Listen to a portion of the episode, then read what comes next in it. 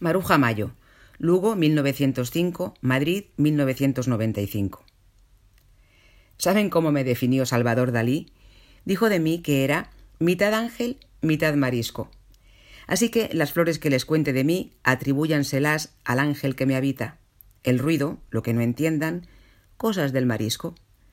Soy Maruja Mayo, y siempre quise romper todas las cadenas, hacer como si no existieran, vivir sin trabas, inventarlo todo.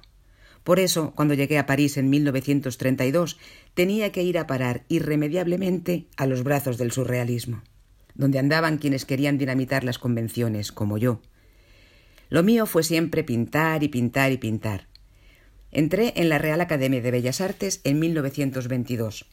Era la cuarta de catorce hijos, así que si llegué ahí podía llegar a cualquier parte. Déjenme contarles cómo éramos entonces. Yo andaba en los felices veinte con Palencia y Alberto, otros dos artistas, y recuerdo un día magistral y meteórico en que paseábamos por el cerro cuando se desencadenó una tormenta estallante con lluvia torrencial, relámpagos y truenos, y unos campesinos a lo lejos nos gritaron Arrójense al suelo. Y Alberto les contestó No nos alcanzarán los rayos porque somos inmortales. Y tenía razón, éramos, somos inmortales. Madrid lo era todo.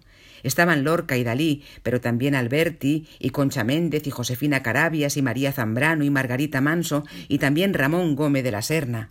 Ramón era Madrid y Madrid era Ramón. En Pombo encontrabas un día a Le Corbusier, otro a Stravinsky.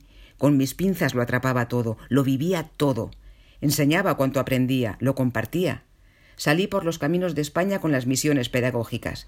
Estábamos llenos de porvenir.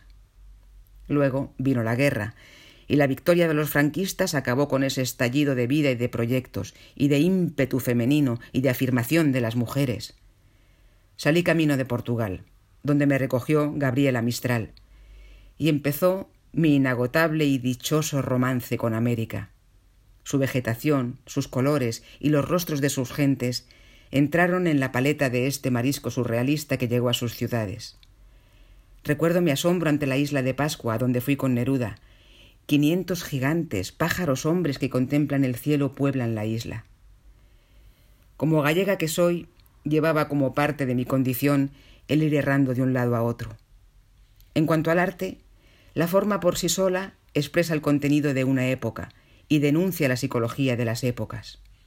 Mi arte se alimentó en el grito de libertad que hice mío en la República.